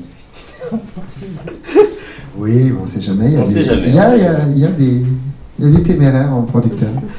Euh, bon, moi, clairement, euh, et, euh, et on a ça en commun, euh, c'est Hansen.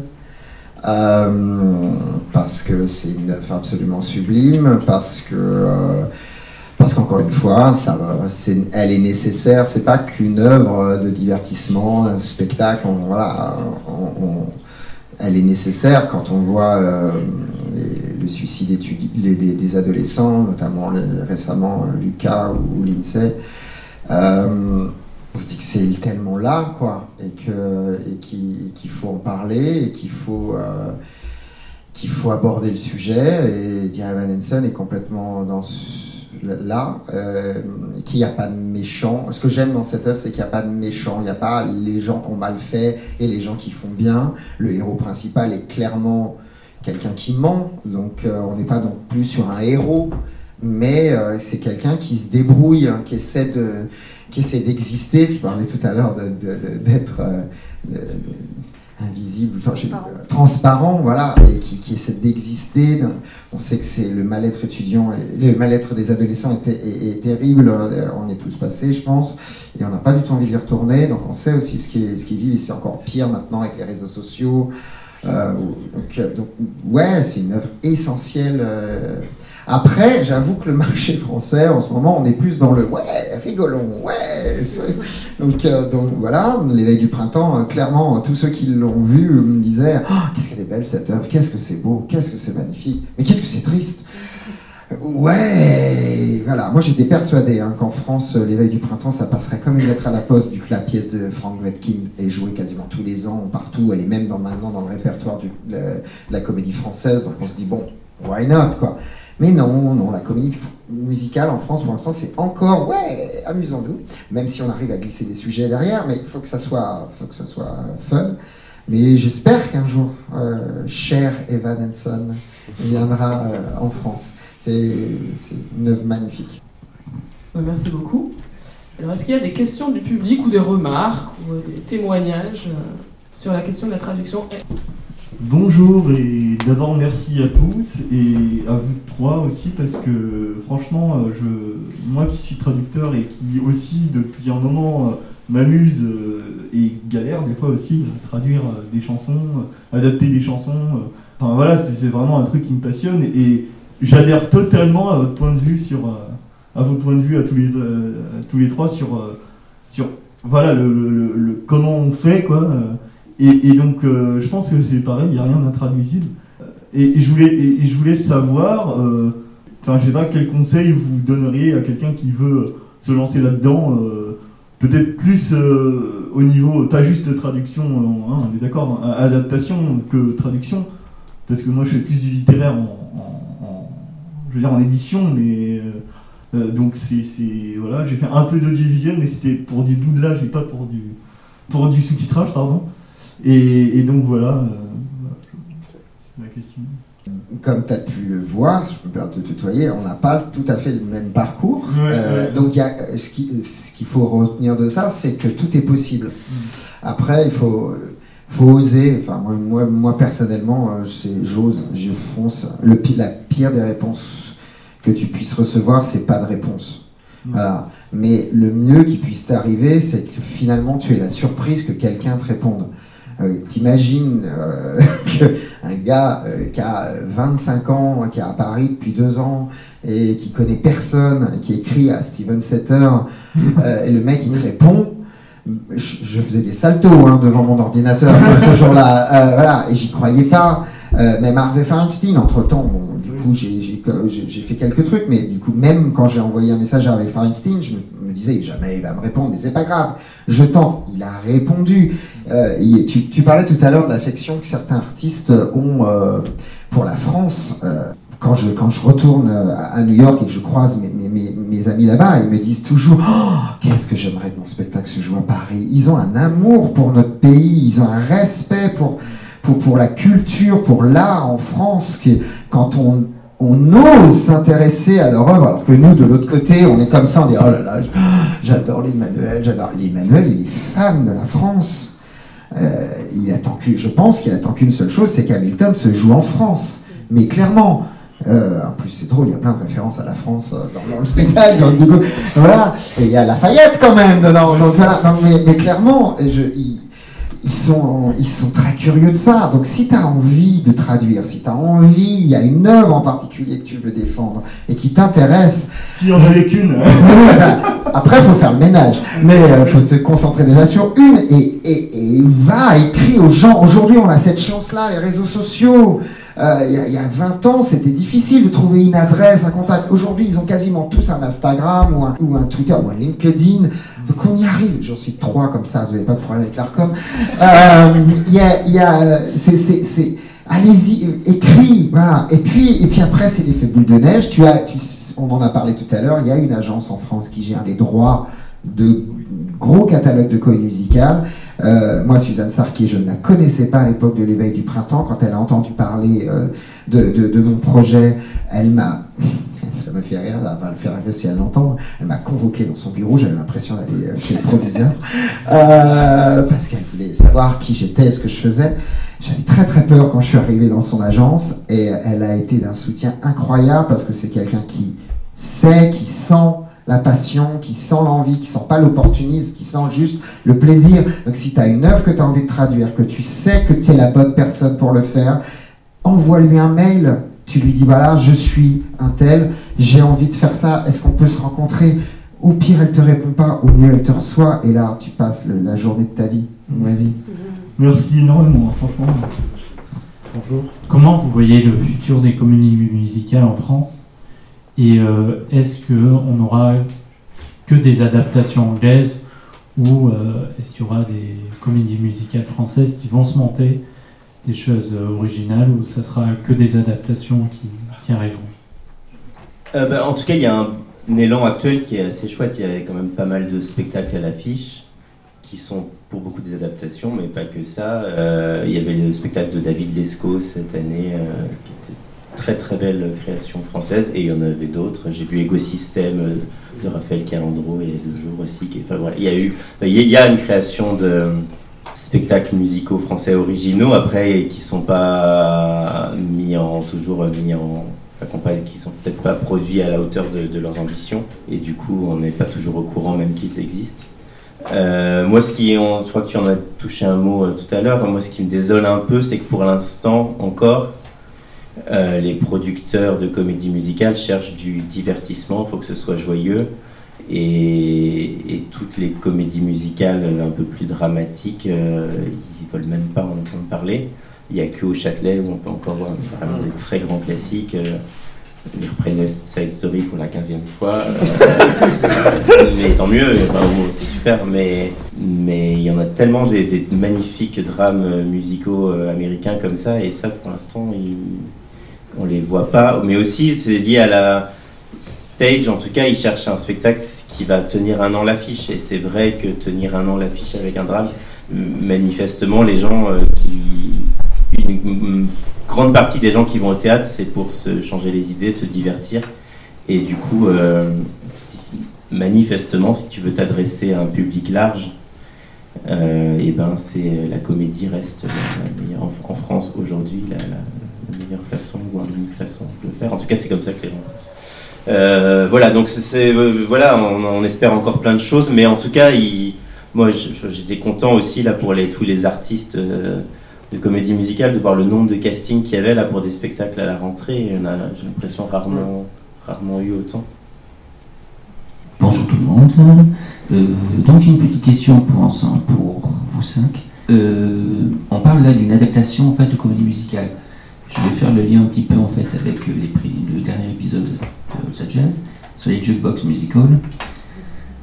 Euh, oui, est-ce qu'il y a une pertinence en fait d'adapter des textes quand ce sont des chansons pop qui sont référencées? Je pense à des adaptations euh, comme euh, les comédies musicales de Moulin Rouge, euh, Anne-Juliette récemment, ainsi de suite. Et est-ce qu'il n'y a pas un risque de, ou d'ailleurs qui a été adapté, est-ce qu'il n'y a pas un risque de perdre l'essence même en fait du spectacle en traduisant? Je pense qu'au contraire, c'est très important de traduire parce qu'encore une fois, euh, même si c'est un jukebox musical, euh, la chanson raconte, est une partie du dialogue, est une partie de l'engagement du personnage et de, et, de la situation. Donc si on passe d'une langue à une autre, c'est pour ça que j'ai un peu de mal avec les, films euh, qui aujourd'hui, quand ils sont doublés en français, et dès que ça passe en chanson, ça repasse en anglais, il y a une déconnexion, forcément. C'est important de traduire je comprends ton point de vue. J'étais pareil quand on a annoncé Mamma Mia. Euh, j'ai fait Abba, Dancing Queen en français, aïe, voilà. Et après, et encore une fois, c'est une rencontre entre un auteur et les chansons. Quand la chanson dans le spectacle, la chanson jukebox dans le spectacle est une chanson d'illustration, un moment où le personnage chante tout simplement une chanson, qu'elle reste en anglais, pour moi, c'est pas important, tout va bien. Mais par exemple, dans Mamma Mia, les chansons sont tellement bien intégrées à l'histoire qu'elles racontent quelque chose. Donc il faut que ça soit, à mon sens, euh, traduit.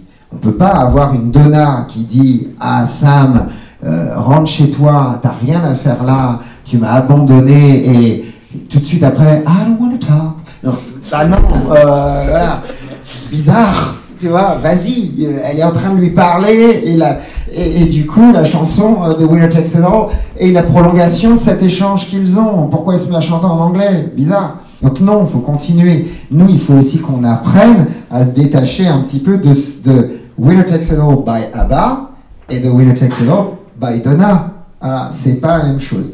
Sur Anne Juliette, tu cites Anne Juliette puisqu'en plus c'est joué ce soir au festival euh, musical. Euh, c'est aussi le magnifique travail qui a été fait par la production, c'est de c'est d'intégrer ces chansons de Max Martin dans ces chansons ultra pop dans une histoire. Jamais, moi, je me souviens de l'émotion que j'ai eue quand j'ai entendu euh, cette chanson de Céline Dion, That's the Way It Is, qui est, qui est une truc supra pop, qui dans Anne Juliette devient un truc viscéral euh, de, du personnage. Et tu te dis, mais moi, j'ai qu'une hâte, c'est d'entendre ce soir l'adaptation. Parce pour voir comment ça va être, Euh, parce que parce qu'il y a un vrai engagement là. C'est pas c'est pas c'est mignon qui fait That's the way. Non, là il y a un truc qui se passe. La chanson du père, qui est une chanson des Backstreet Boys à la base, du père qui dit à son fils je t'accepte pour ce que tu es. Bon, bah là, j'ai besoin d'entendre les mots qu'il dit. Surtout, il peut pas passer du français à l'anglais.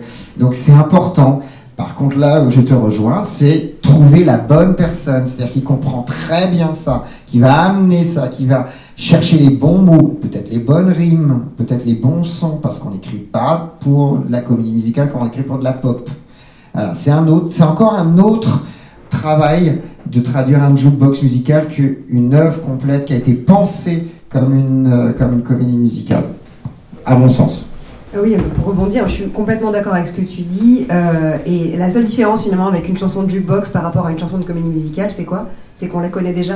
Mais c'est pas pour autant qu'il faut avoir peur de la traduction. La traduction, c'est une activité très noble d'abord. Ouais. Et euh, petit 2, voilà, ça peut évoquer des choses différentes. Ça montre que ça, voilà, on part dans autre chose.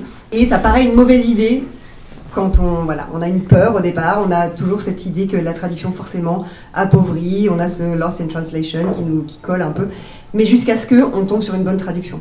Et euh, moi, Cabaret, je suis allée voir Cabaret, au début un peu euh, en mode, euh, quand c'est arrivé l'adaptation par Sam Mendes qui a fait le tour du monde, donc il y a eu plusieurs adaptations dans plusieurs pays différents. Au début, je dis bon, pareil, un truc un peu de puriste aussi, de dire ah ça va jamais être aussi bien que l'original. Et puis j'arrive là, et je suis allée la voir trois fois. Cabaret, c'était incroyable, c'était brillantissime, c'était naturel. On n'aurait pas dit que c'était écrit en anglais au départ. Et ça se fondait extrêmement bien. Et encore une fois, euh, voilà, euh, n'ayons pas peur de, ça. ça. ne va pas être plus pauvre. Et ça ne va pas, euh, au contraire, ça va apporter un nouveau public. Et ça va donner aussi un autre éclairage sur une chanson et montrer qu'elle peut s'appliquer. C'est ça qu'on aime dans les chansons. On aime qu'elles nous parlent à un moment de notre vie, à un moment on est triste, à un moment on ressent ça. Et puis, ça va être appliqué aussi à une autre situation et ça va enrichir la chanson ça me fait penser à une question que je voulais poser à, Nicolas sur cette question de chansons qu'on connaît déjà et du coup comment on, la traite peut-être euh, particulièrement par rapport à d'autres. Dans Grease, il y a certains passages où tu avais gardé les formules anglaises. Si je me souviens bien, You're the one that I want, c'était resté en anglais. Comment tu as réfléchi par rapport à ça?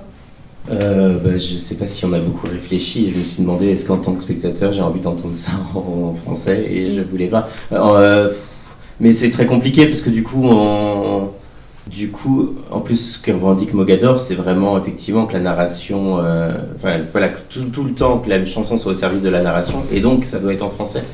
Et en même temps, les gens qui venaient voir Grise, ils venaient pour entendre les chansons qu'ils aimaient, ils n'avaient pas envie de les entendre en français. C'était vraiment très. Enfin, je veux dire, mm. on a dû faire des choix qui n'étaient pas des choix euh, intelligents. Enfin, évidemment que si on veut faire un spectacle cohérent, il fallait que tout soit en français. Mais voilà, enfin, moi je me retrouvais pris dans la contradiction que moi le premier, j'avais pas du tout envie d'entendre ça en français. Mm. Reproblème des, de chansons avec euh, des mots très simples en anglais qui ont l'air complètement débiles si tu les traduis en, français, je vous laisse le faire tout seul dans votre tête. Euh, mais du coup, ça, donne un objet qui pour moi est pas.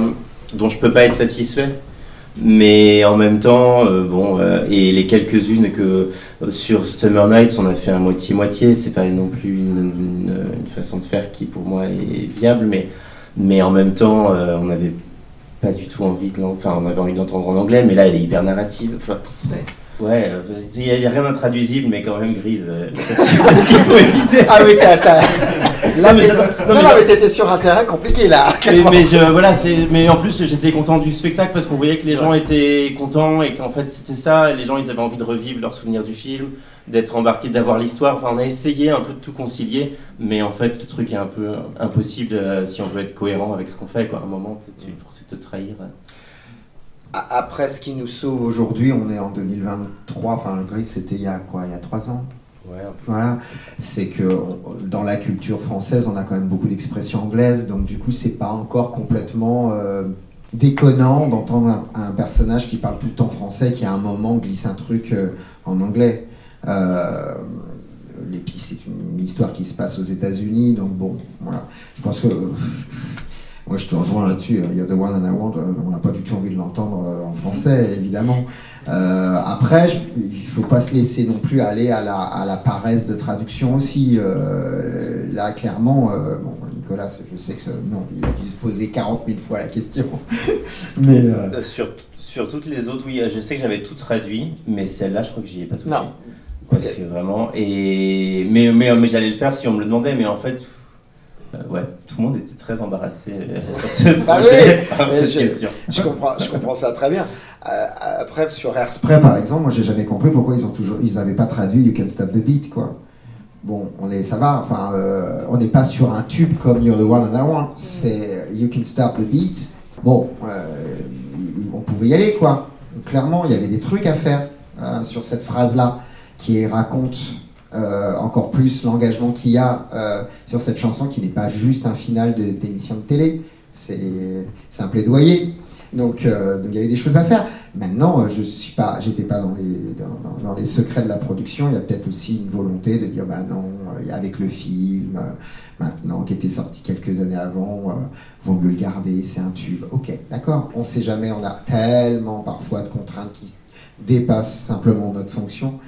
Mais, euh, mais ouais, non, euh, You're the one that I want, il faut le garder. Ou Summer Night, oui, effectivement, il faut le garder. Il y a une autre question? Bonjour, euh, alors je me permets de rebondir sur le cas de traduction d'Hamilton et plus particulièrement du texte d'Emmanuel Miranda qui est assez, enfin, c'est un défi de traduction. J'avais, concernant l'adaptation en France, pour un public français, étant donné que ça fait vraiment un succès aux États-Unis, à Londres, maintenant en, Allemagne, je m'étais adressée il y a un petit moment à Olivier Lazzarini de Stage pour savoir si c'était possible, selon lui, et selon Stage, de l'adapter pour un public français. Et lui m'avait répondu que peut-être le sujet de tout ce qui est euh, l'indépendance des États-Unis, ce serait beaucoup trop niche pour un public euh, français et ça n'attirerait pas de public, même si on arrive à le traduire. Et je voulais savoir ce que vous en pensiez. Euh, moi, je suis pas d'accord parce que moi, c'était personnellement euh, un pan de l'histoire américaine euh, et notamment ce personnage-là parce qu'on connaît plus Jefferson, Franklin et Lafayette et Hamilton, il était bah, aux oubliettes et je trouve que la mission est totalement réussie de le faire sortir des oubliettes et de nous intéresser à ce mec-là. Euh, en nous faisant parcourir tout un, bout de l'histoire. Moi, si tous mes cours d'histoire avaient été comme ça, je serais vraiment trop forte en histoire. Alors que j'étais une bille en histoire. Parce que voilà, il y a, si on arrive à captiver le public avec euh, justement un personnage obscur qu'on veut réhabiliter, euh, pourquoi pas Et pourquoi on resterait dans des réalités franco-françaises En plus, les États-Unis, c'est pas comme si c'était des réalités qui nous paraissaient très très très lointaines. et en plus, il y a beaucoup de liens entre les, deux, les histoires des deux pays, surtout à cette période-là.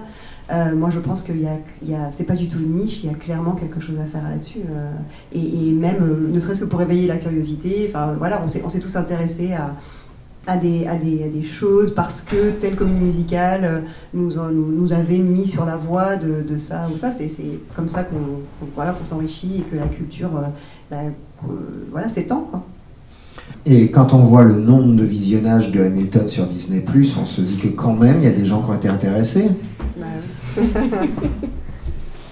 Merci pour votre réponse. Je voudrais juste avoir votre avis en tant que personne qui travaille. Euh, bah oui, justement. Vous me mettez dans une situation pas très sympa. Non, mais non, mais parce que, parce que je, je me doute de sa réponse. il vous a répondu ça et je sais leur. Enfin, eux, ils cherchent des spectacles qui peuvent tenir l'affiche un an dans une salle de 1600 places. Et effectivement, Hamilton, c'est pas niche dans l'absolu, mais quand tu cherches un spectacle qui va parler aux Français, qui va pouvoir se jouer un an dans une salle de missiles sans place, ben non, Hamilton, ça marche pas aujourd'hui en tout cas, parce qu'il y a beau avoir. Euh, enfin, voilà, enfin, je, je comprends sa réponse, je, dis pas que je suis d'accord, mais je comprends. En fait, ce qu'il m'avait dit, c'était que sur le long terme, pour une saison, pour stage, ce serait pas rentable en fait, mmh. parce que trop niche mais sur une ou deux semaines à Châtelet pour un public plus averti. en version originale, peut-être que ce serait plus. Ah, ça voilà. Ce serait dommage. ce serait dommage peut-être. Oui, bah oui, il y a le grand débat de monter les œuvres, euh, le grand débat de monter les œuvres en version originale ou en version française. Euh, évidemment que c'est très agréable d'aller voir des, des, œuvres euh, en anglais. Après, je comprends certaines positions de directeurs artistiques de théâtre qui disent une œuvre, moi, une, œuvre de comédie musicale, je la prends comme un opéra, il faut la chanter dans la langue dans laquelle elle a été écrite. Ok, why not? Maintenant, on est quand même en France, le théâtre subventionné est quand même subventionné par le public français. Et donc, du coup, euh, jouons les choses en français. Ben, voilà. Mais un, Les maisons d'opéra se mettent de plus en plus à faire des comédies musicales et là, Hamilton, ça pourrait complètement se monter. Ah ouais, un- complètement. Je crois que c'est même plus sa place. Je pense sérieusement que c'est plus sa place. Euh, et je comprends effectivement la réponse euh, de, de- de Stage. Eux, ils sont dans une, une logique qui est normale, qui est une logique économique et qui est normale et encore heureux. Et merci euh, à Stage d'être là parce que clairement, euh, bah, on a des spectacles de qualité euh, de comédie musicale qui sont présentés parce qu'ils gèrent leur propre économie comme ça. Euh, mais oui, Hamilton euh, a peut-être sa place, a sa place clairement en France, mais peut-être plus sa place dans un théâtre subventionné de ce style-là, le style Châtelet. J'adorerais aller voir Hamilton au Châtelet, avec une traduction. On peut s'y mettre à trois. hein. Je pense que ce sera pas trop de trois pour s'y mettre. Qu'il y a encore des questions peut-être juste une remarque, bah, du coup, ça m'a. Vous avez parlé d'Hamilton et du coup, ça m'a. fait tilt là quand je l'avais vu sur Disney, parce que j'ai pas encore eu la chance de le voir en vrai. Et vous parliez tout à l'heure de la cohérence, je crois que c'était Julien qui parlait de la cohérence de la traduction, l'adaptation par rapport euh, à la. À la à- au- scéniquement, quoi. Par rapport à- au au jeu sur scène. Et Hamilton, moi, il y a un truc, je me suis dit, bah. Comme aussi, je- à chaque fois que j'entends un truc, j'essaye de traduire euh, vaguement dans la tête pour voir ce que ça, peut faire, ce, ce que ça donnerait. Quand il y a, euh, je vous dis toujours son nom, mais je sais qu'il a joué dans Glee, le jeune là qui fait le roi. Euh, Jonathan Groff. Très drôle. Voilà, merci. je sais qu'il y a des spécialistes ici, donc c'est. Et, et euh, très, très bien d'ailleurs. Et il est toujours hilarant quand il apparaît. Et il y a un truc à un moment dans la chanson où il dit I'm blue. Et I'm blue, on a. euh, oui, je- je- je- j'ai le blues, quoi. Je, je, je suis malheureux, je suis. Et là, à ce moment-là, où je sais plus si c'était la phrase exacte, mais et là, à ce moment-là, il y a, y a un éclairage, bing, bleu, quoi. Et là, tout le monde se met à rire. Mais en français, il faudrait trouver un truc, quoi. Le blues, peut-être, avoir le blues, mais et encore que, parce que, euh, ok, on sait ce que c'est, mais on va peut-être pas l'associer à la couleur, quoi. Bah, il va dire ah là là, je suis vraiment trop vert et on met un éclairage vert. Oui, voilà, oui, oui, bah voilà. Oui, c'est là où on s'adapte évidemment. ouais. Ouais. Mais, mais voilà, c'est. Mais et je pense que c'est important. Et c'est pareil dans, pour euh, le sous-titrage, euh, en doublage, je sais que bah, il y a des fois le synchronisme. Il y a quelqu'un que je connais qui avait fait une vidéo sur les traductions. Et là, pour le coup, c'est vraiment pas le coller sous-titres de Mary Poppins en français. Et pour le coup, il y a des trucs. Et du coup, euh, il disait que bah, euh, à un moment, Mary Poppins euh, en anglais, elle disait elle snap. Et elle claque des doigts à ce moment-là. Et en français, dans la- elle dit un truc qui est phonétiquement similaire, mais elle elle a aucune raison de claquer des doigts en français, quoi. Donc, c'est- Oui, mais c'est la, la difficulté aussi de coller à l'image et, et les- et on n'a pas forcément les oui. mêmes expressions euh, à ce moment-là où elle snap et elle fait et pop et top ou un truc comme ça. Je, crois, je me souviens. Euh, On, on se débrouille aussi. Hein. Ah bah oui, oui. ah non mais c'est très très noble en fait ce qu'il y a eu, mais c'est vrai que euh, euh, ouais, il y en a ça fait grincer des dents, mais bon c'est pas. Faut, faut se mettre à la place des gens qui le font quoi. toujours. Eh. Euh, euh, tenez du coup, désolé. Il y avait aussi une question derrière. Bonjour. Euh, en fait, c'est une question par rapport à euh, la musique et les chanteurs en particulier. En fait, euh, je me demandais, euh, voilà, par exemple, par rapport à, un- à une traduction pour une chanson, euh, parfois euh, il y a des mots qui paraissent plus logiques, mais qui par exemple vont rallonger, vont être un peu plus longs, etc. Donc, à quel point on peut changer la musique et par exemple la rythmique d'une phrase pour euh, pouvoir coller au plus proche à ce qu'on essaye de, de dire? Et, euh, et voilà. Et aussi par rapport aux chanteurs, à quel point on va essayer par exemple d'avoir des sons fermés ou ouverts euh, pour justement que la, la phrase va sonner comme on a envie qu'elle sonne. Enfin, enfin voilà, du coup c'était une question par rapport à ça. Est-ce que- est-ce qu'on essaye vraiment de, de coller euh, à, à un chanteur? Est-ce qu'on essaye de, voilà, de, de faire que ça sonne comme on a envie? Et, et voilà. Peut-être compliqué comme question. Non, c'est euh, alors ça c'est un truc que, de puriste de musicien. J'ai eu cette discussion là avec ma directrice musicale sur euh, sur Kinky Boots justement Euh, parce que y a sur une des chansons, notamment une de Charlie, euh, j'utilise un mot qui est un peu plus long que celui en anglais. Donc il faut et, et elle est puriste, elle prend la partition, elle fait mais ça rentre pas. Est-ce que c'est euh, la première étape? Ouais, dans- euh, enfin juste avant la première étape, c'est dans le soliloque où euh, j'utilise un mot qui s'appelle qui est inévitablement et qui est pas du tout ça en anglais. Qui- sauf que, bah, encore une fois, c'est qu'est-ce qui est naturel quand tu le chantes, euh, la partition c'est une chose, et évidemment on ne va pas toucher à, la partition, surtout pas celle de Cindy Lauper, mais est-ce que ça transforme complètement la chanson si tu rajoutes un mot avec un pied de plus Non, si tu arrives à le glisser, tout va bien. Voilà, faut pas être complètement psychorigide dessus. Surtout si en plus le mot que tu as envie de glisser rajoute du poids.